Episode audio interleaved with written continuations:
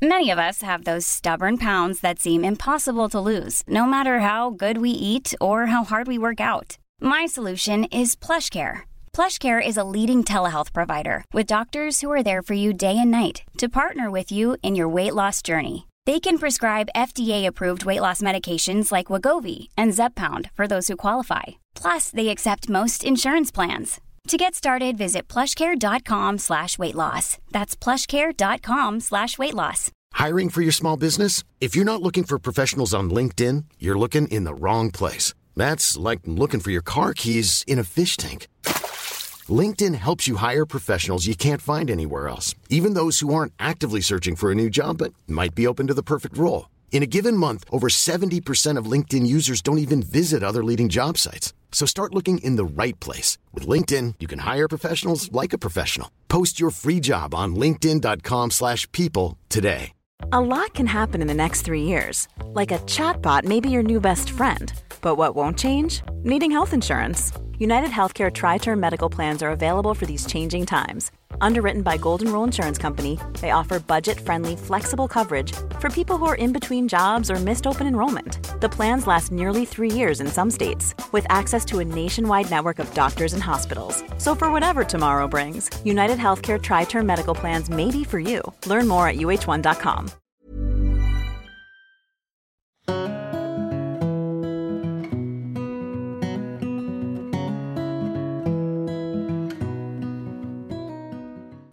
Merci à l'école de formation professionnelle à l'hypnose, mon partenaire sur cette vidéo, qui vous propose un cours gratuit de 30 minutes pour découvrir comment devenir un hypnothérapeute professionnel et qui vit de son activité. Trop souvent, les hypnothérapeutes ne sont formés qu'à reproduire des techniques sans trop se poser de questions, reproduisant pour une problématique spécifique une technique spécifique. C'est ce que l'on appelle l'hypnose moderne, une hypnose qui se concentre sur les techniques et les protocoles. L'école de formation professionnelle à l'hypnose, avec Thibaut Goutier, propose une approche différente, dite gestaltiste, qui cherche à redonner à l'hypnose son sens humaniste. En effet, l'enjeu est de reconnecter l'hypnothérapeute à son rôle d'accompagnant, loin d'une machine à mettre en transe ou d'une machine à exécuter des techniques. Plus que la technique hypnotique, c'est l'accompagnement qui compte et la relation avec l'autre.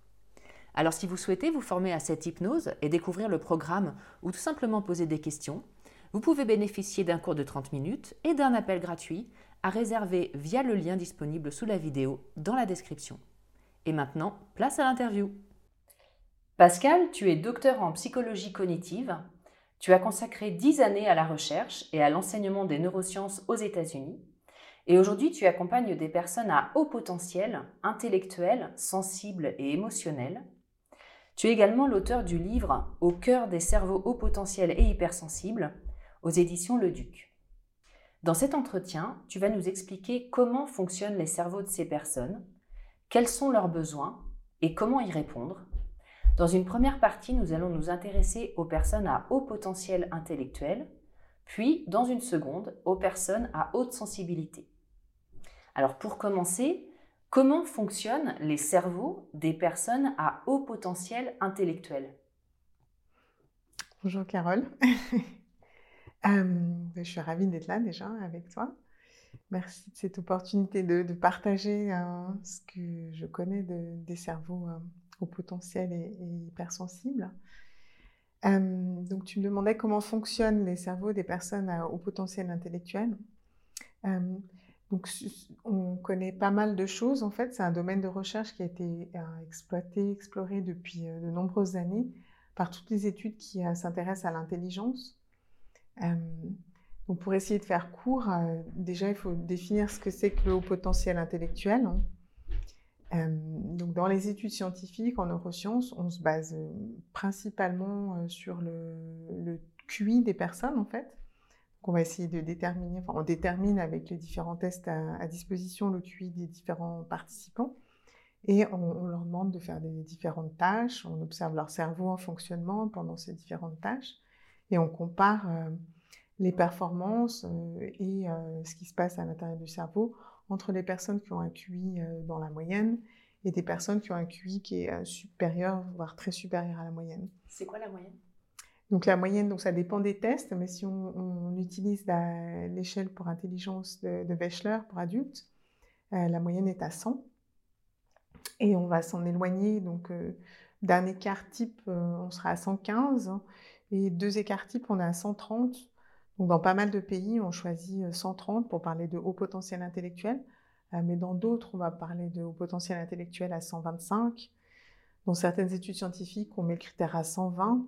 Donc, ce qu'on recherche sont des, capacités qui sont nettement supérieures à la moyenne euh, et qui vont concerner, donc ça va concerner, euh, selon on met le critère, 2,3 euh, à 5% de la population, en fait.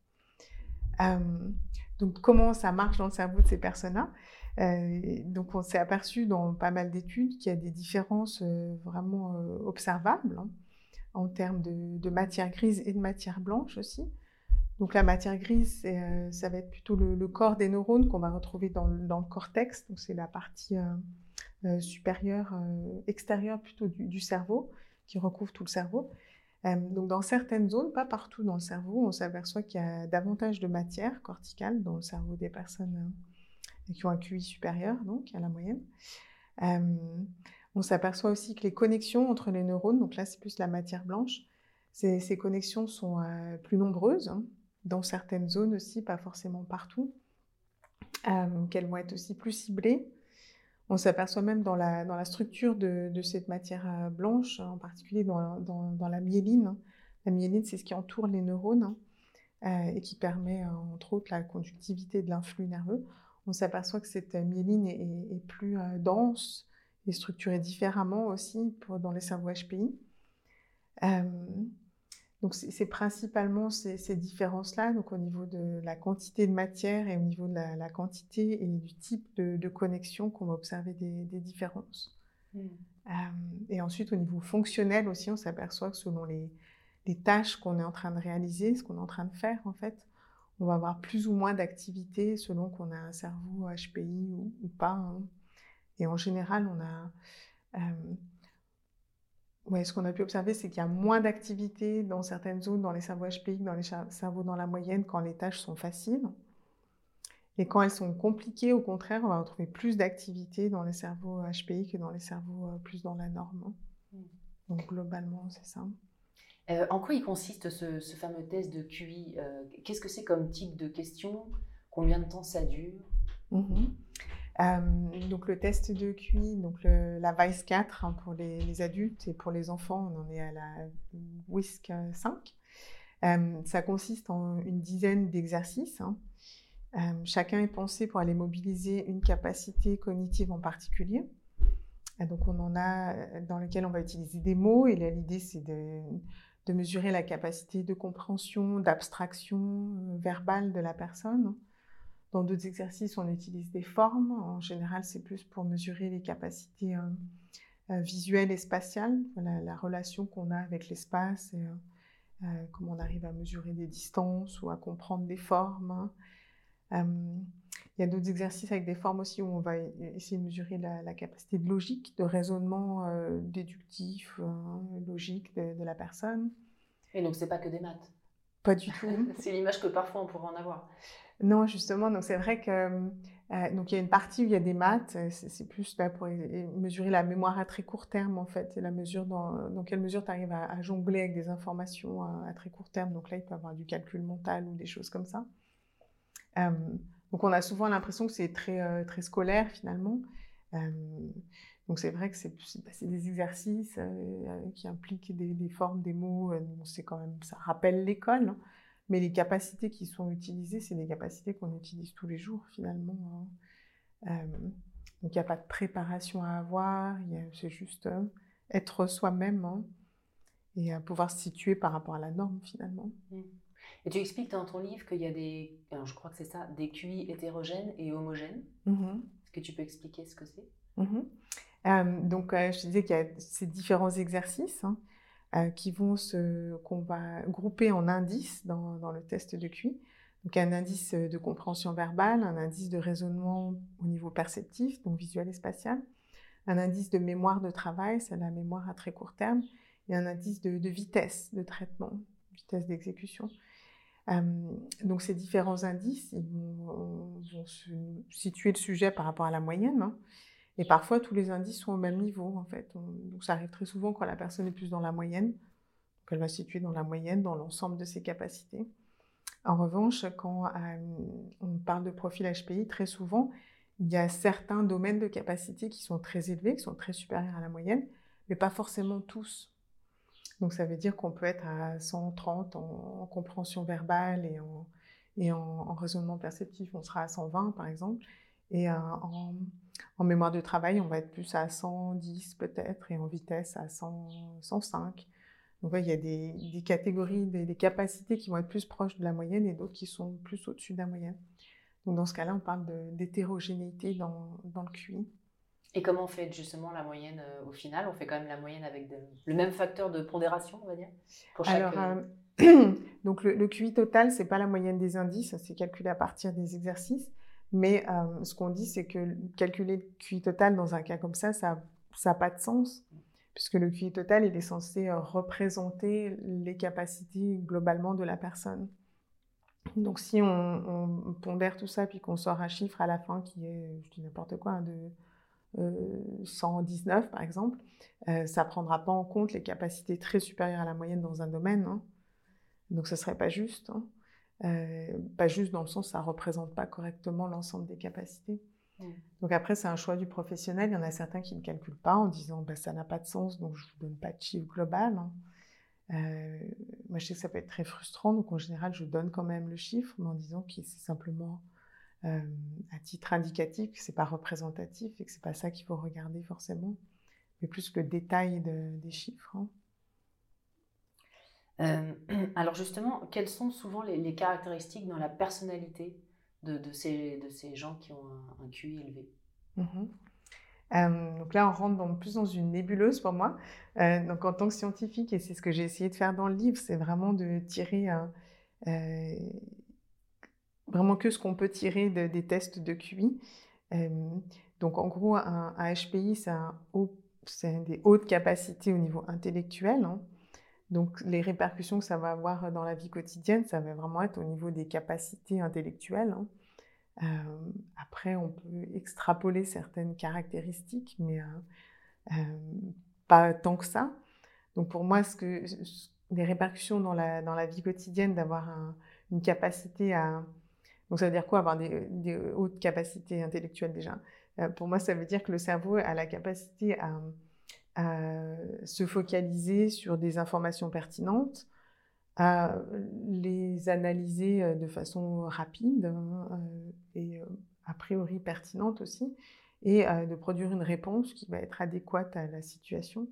Donc là, c'est dans une situation idéale où un HPI a des bonnes conditions de vie et a vécu une enfance agréable, où tout se passe bien, ça va lui permettre donc d'être plus efficace finalement dans son traitement de l'information, dans son analyse des informations. Donc ça veut dire que souvent ça se répercute, enfin ça se voit dans, une capacité à prendre en compte plein d'informations dans une situation, à faire des liens entre toutes ces informations. C'est comme si tu avais une machine un peu plus puissante finalement, plus, performante. Donc tu peux la nourrir avec davantage de, matière. Hein. Donc le HPI, souvent, va arriver à faire des liens, à avoir cette vision globale, hein, euh, à du coup pouvoir faire émerger des solutions parfois euh, auxquelles d'autres n'auront pas pensé, euh, à pouvoir jongler avec plusieurs informations en même temps sur, sur l'instant aussi, à aller vite. donc tu vois, ça se rapporte tout à des, des capacités intellectuelles finalement. Après, au niveau, capacité, enfin, au niveau personnalité, euh, on peut penser que effectivement, si on a ces capacités-là et qu'on ne les nourrit pas, ben, on va avoir tendance à s'ennuyer. Mais un HPI qui est nourri, il ne s'ennuie pas.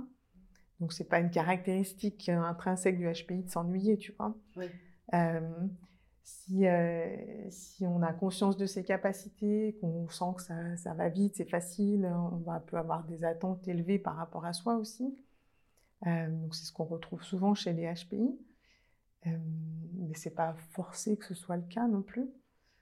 il y a ce besoin de cette curiosité aussi, souvent qu'on lit au HPI et qui fait sens par rapport aux capacités. Si, euh, je comprends vite, ben, je vais avoir besoin d'informations, d'aller d'en avoir plus peut-être qu'une autre personne. donc oui, il y a la, la curiosité, le besoin d'être challengé, d'avancer, de, de, comprendre souvent.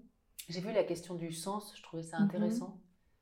Donc c'est vrai que pour moi, on peut quand même la relier euh, aux capacités intellectuelles, hein, puisque souvent quand, quand on arrive à, à, faire des liens entre plein de choses, on arrive plus profondément au sens de, des situations, des informations qu'on recueille.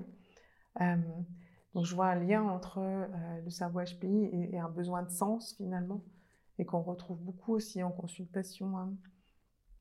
Donc euh, la personne HPI qui va avoir, euh, comme toute autre personne, mais encore plus en fait, besoin que euh, ce qu'elle fait ait du sens, qu'elle comprenne pourquoi finalement. Et ça peut aller plus loin dans le besoin de, que sa, vie ait un sens, finalement son activité ait un sens aussi, ou apporte quelque chose hein, au-delà d'elle-même hein, à sa communauté ou même plus, largement au niveau de la société. Mais encore une fois, ce n'est pas obligé, hein, obligatoirement euh, le cas, mais on, retrouve souvent ça effectivement.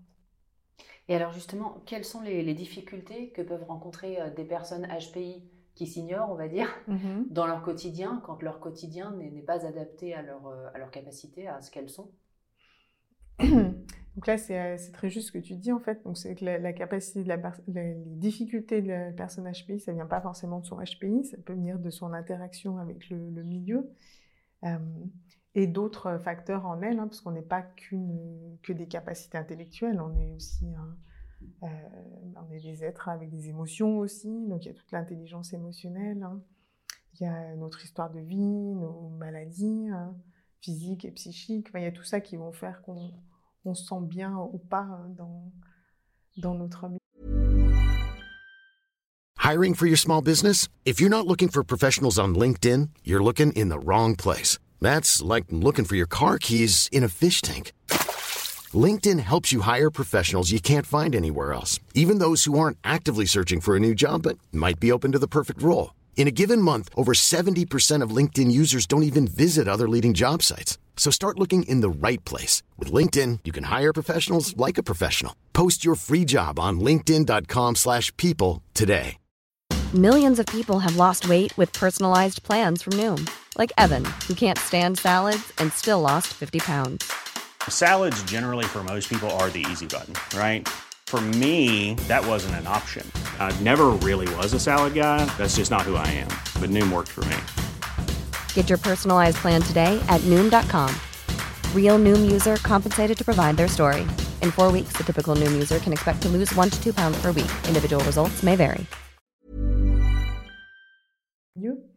Euh, donc, le, le, le, cerveau HPI, comme on, on, disait, il va avoir des besoins particuliers en lien avec ses caractéristiques.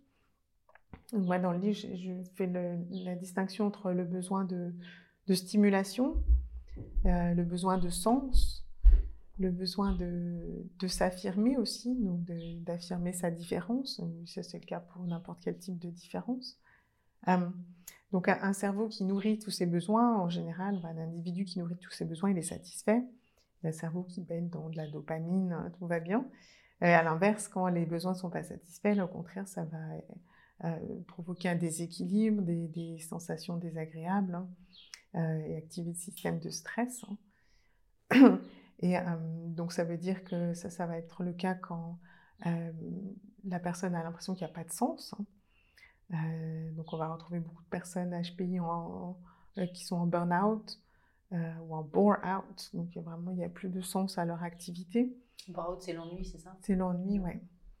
je crois qu'il y a même le brown-out. il y a plusieurs, voilà, selon le sens, l'ennui ou le, ou le, trop plein, l'épuisement vraiment, le trop de, la tâche. Euh, donc on peut retrouver ce type de difficultés, on peut retrouver euh, euh, des difficultés dans le, par rapport à, la, variété aussi.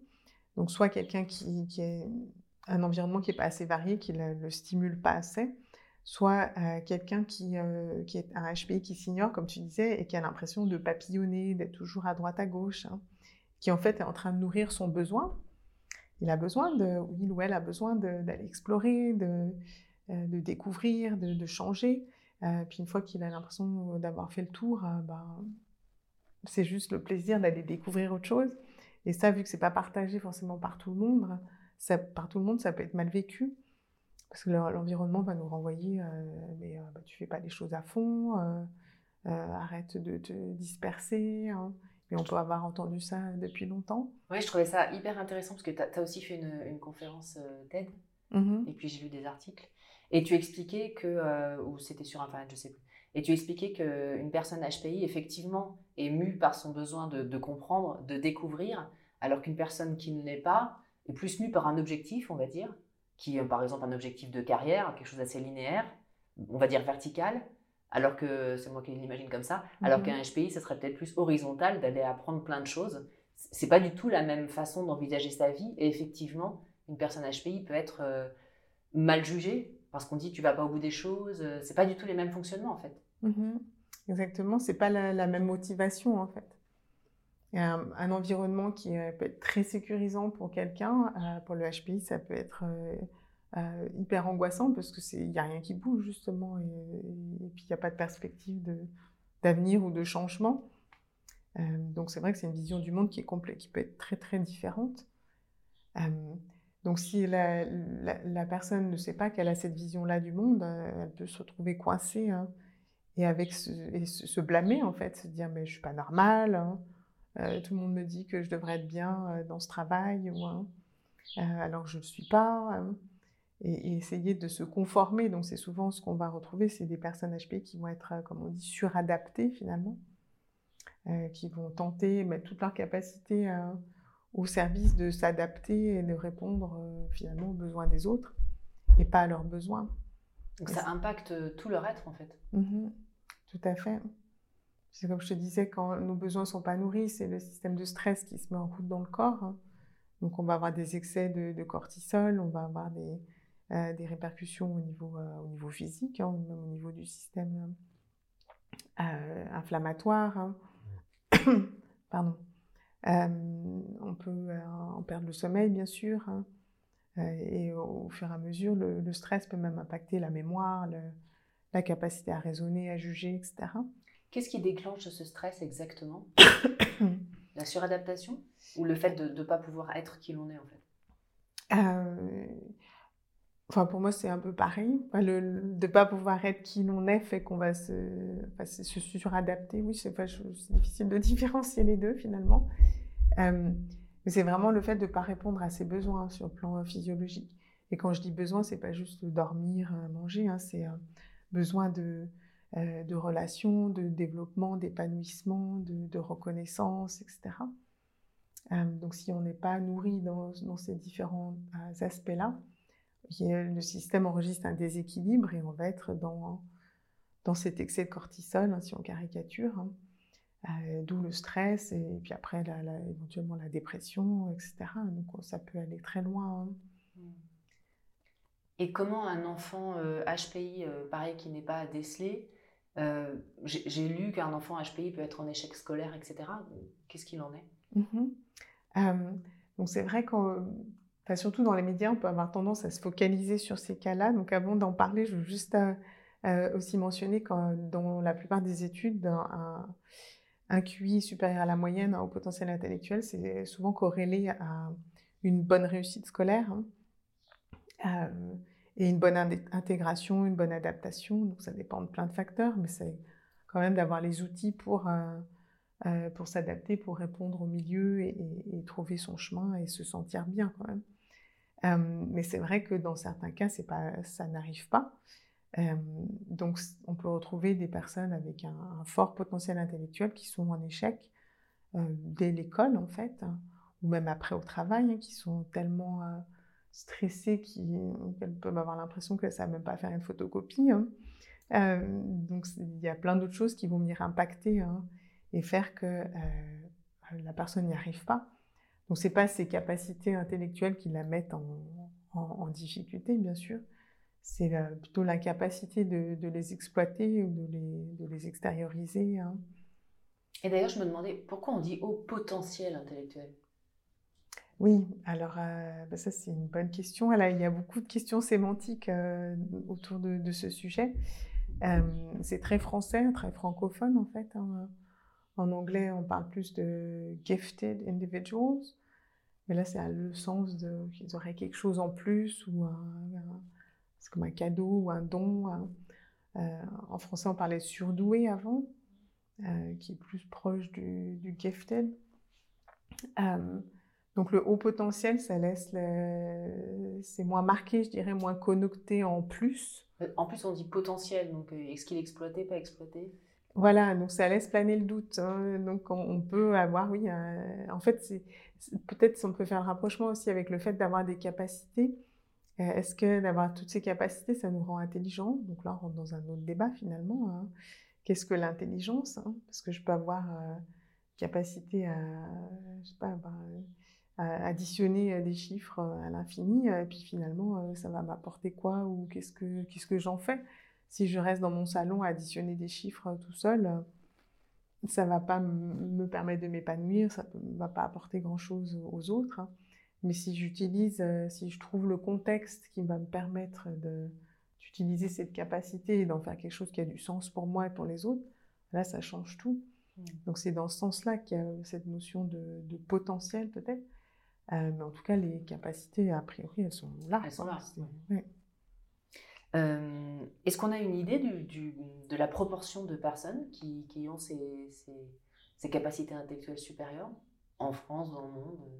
Donc si on se base sur euh, le test de QI pour mesurer ces, capacités, on voit que les, capacités suivent toujours cette courbe normale, la courbe de Gauss, qui a cette forme-là, où euh, la majorité se retrouve euh, dans la moyenne. Hein, et on a donc euh, dans les queues de la distribution, donc les gens qui ont peu de capacité intellectuelle et ceux qui en ont beaucoup par rapport à la norme.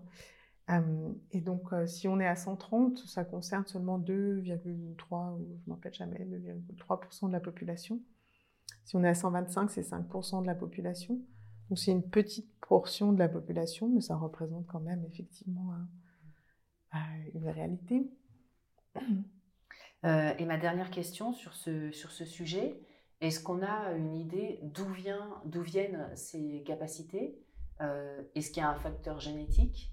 Et puis une question que je me posais aussi, vu qu'on euh, on s'adapte généralement à l'environnement dans lequel on est, surtout petit, est-ce que ces personnes n'ont pas développé aussi leur intellect beaucoup plus pour s'adapter à une situation qui n'avait pas de sens peut-être et qu'elles auraient essayé de comprendre en plus que de ressentir? Est-ce que ça peut être comme ça, une espèce mhm. d'adaptation dans l'enfance qui a créé une façon d'être un peu différente? euh, Donc, euh, d'après les études scientifiques, donc il y a une part génétique, effectivement, euh, dans le, potentiel intellectuel d'une personne.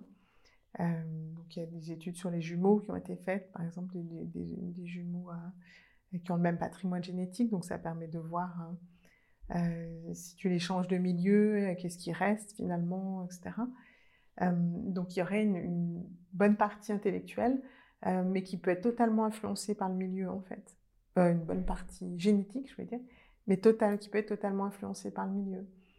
donc si on a une personne qui, dont les parents ont un fort potentiel intellectuel aussi, hein, donc c'est très probable qu'elle ait aussi ces capacités-là.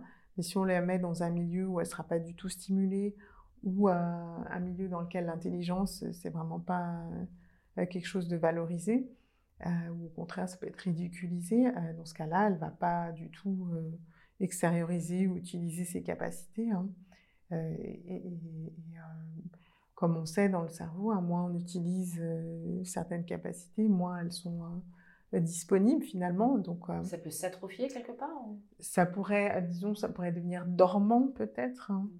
Euh, pas se perdre totalement, mais euh, on pourrait effectivement perdre beaucoup de points de QI hein, euh, selon le, milieu où on a, où on a évolué.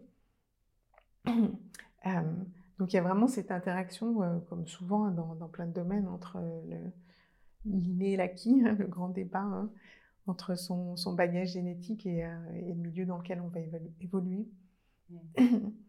donc après, il y avait une partie de ta question aussi sur euh, est-ce qu'on peut développer des capacités intellectuelles? Donc bien sûr, si on prend, euh, je sais pas, un étudiant qui vient de finir euh, ses examens, a priori, s'il a révisé, etc., il a développé d'une certaine façon sa mémoire. Hein. donc si on le reprend six mois plus tard ou même à la fin de l'été, hein, ce sera peut-être différent pour lui. Hein. donc on peut toujours augmenter ses capacités dans n'importe quel domaine si on, si on s'exerce. Il y a pas mal d'études là-dedans. Avant, j'étais aussi dans le brain fitness. Hein. mais en général, on revient à sa, à sa, à sa, à sa moyenne propre. Hein. C'est un peu comme si tu vas au gym, tu fais des biceps, tu vas prendre des biceps, tu fais rien pendant quelques mois, bah, tu vas reperdre et tu vas revenir à ta, à ta base. Mmh. Euh, donc on peut effectivement influencer ou acquérir des, capacités intellectuelles, les booster. Mais il y a une base physique, on va dire physiologique du cerveau qui doit quand même être là pour être dans ses hauts potentiels? Euh, Oui, je pense pour moi, il y a vraiment, euh, on est avec un, potentiel justement qu'on va pouvoir exploiter ou pas selon le milieu euh, et qui est assez stable. Hein. En général, le QI reste assez stable au cours de la vie, à moins de, choses vraiment dramatiques qui vont influencer toutes les lettres, hein, mais il y a une stabilité, oui. D'accord. Et euh, si on veut euh, faire un, test, euh, comment on fait On va voir qui Est-ce qu'il y a des gens qui sont certifiés? Comment ça marche? Donc pour passer un test de QI, seuls les, psychologues ou professions associées sont, habilités à, faire passer ce genre de test. Hein. donc le matériel n'est pas à disposition pour, pour tout le monde. Hein. Et ensuite, je dirais euh, que la, requête n'est pas toujours euh, comprise aussi, même parmi les professionnels qui sont habilités à faire passer ce genre de test. Euh, surtout pour les, pour les adultes, je pense que c'est plus dans les mœurs de se demander si son enfant est, HPI ou pas. Hein. mais pour les adultes, c'est peut-être moins, moins facilement compris. Donc, si on a envie de passer un test, ce qui n'est pas toujours évident aussi, donc c'est une démarche qui demande du, du courage, qui, qui demande de, faire face à ses peurs aussi, parce qu'on a toujours peur, on se dit oui, mais ah, si c'est pas le cas, euh, je me prends pour qui, etc. Et puis quelle sera ma réponse, etc. Euh, donc euh, si on, arrive à dépasser tout ça et qu'on se décide de, faire attention à avoir un contact avec la personne qu'on choisit déjà pour voir comment elle voit les choses en fait. Est-ce que pour elle c'est, enfin quel est le sens de la démarche pour elle, etc. Pour être bien accompagnée pendant pendant le test. Surtout que pendant le test, parfois, euh, s'il y a un enjeu fort, la personne va être très stressée. Et, ça, bien sûr, ça peut venir euh, biaiser les résultats. Hein. Euh, donc c'est important que, que la personne qui accompagne soit là aussi pour accueillir les émotions, qu'elle ait bien compris l'enjeu, qu'il y ait un entretien préalable. Et surtout par la personne qui va se faire tester, qu'elle se sente bien dans, cette relation, hein, pour que ça ait du sens pour elle. Hein.